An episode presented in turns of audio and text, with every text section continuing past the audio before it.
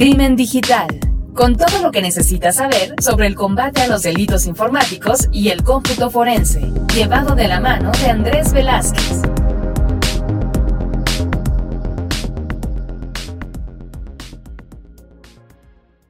¿Qué tal amigos de Crimen Digital 2.0? Mi nombre es Andrés Velázquez, arroba cibercrimen. Saben que nos pueden llegar a, seguir eh, en, eh, las redes de este podcast, arroba crimen digital o en Facebook como crimen digital. Y hoy desde el aeropuerto de la ciudad de Monterrey, debido a que me agarró todo en, un viaje, quiero platicarles un poco del tema de Bitcoins. Una criptomoneda creada en el año 2009 y que eh, ha estado muy vinculada al hecho de delitos en la Deep Web pero que fuera de ello es muy utilizada. Microsoft, eh, Amazon y algunos otros ya están eh, aceptando eh, bitcoins como forma para pagar servicios o para pagar productos y que ahorita últimamente hemos estado viendo muchos movimientos al respecto de cuánto cuesta un bitcoin. Hay que recordar que el bitcoin inició alrededor de 10 dólares por, por bitcoin allá cerca de 2009 y que el pasado, las pasadas elecciones de Estados Unidos fue donde yo compré mis últimos eh, bitcoins, estaban alrededor de 700 dólares por eh, bitcoin, siendo que ahorita está llegando cerca a los, a los 1.300 dólares por bitcoin.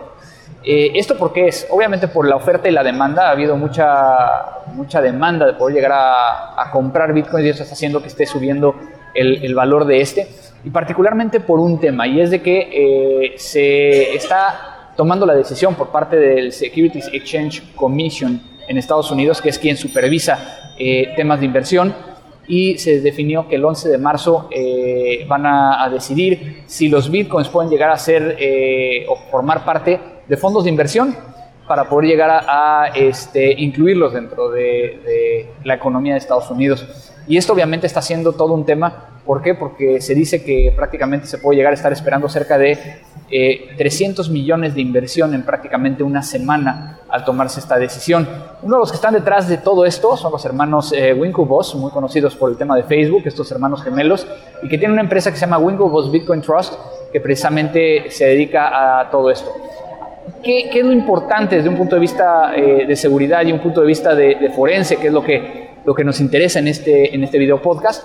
Particularmente el hecho de que sí se está utilizando esta criptomoneda, no es completamente eh, anónima, ¿por qué? Porque va a haber ciertos puntos dentro del, momento en donde se cambia el dinero en efectivo hacia eh, el Bitcoin, donde es, rastreable. Entonces sí es posible llegar a rastrearlo en algunos eh, de los casos. Nos enfrentamos igual a, a, cualquier otro delito informático, el tema de jurisdicciones a nivel internacional, pero que puede llegar a ser un tema que sí se puede llegar a rastrear. Y por el otro lado, de seguridad, el tema de cómo se está haciendo uso de esta criptomoneda y cómo puede llegar a repercutir a que sea una de las monedas utilizadas a nivel mundial más adelante.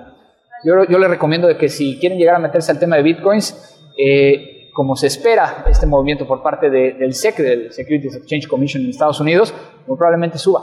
Sé que es momento de comprar. Esto fue Crimen Digital. La tecnología avanza más y más cada día, pero ahora ya estás preparado. Crimen Digital.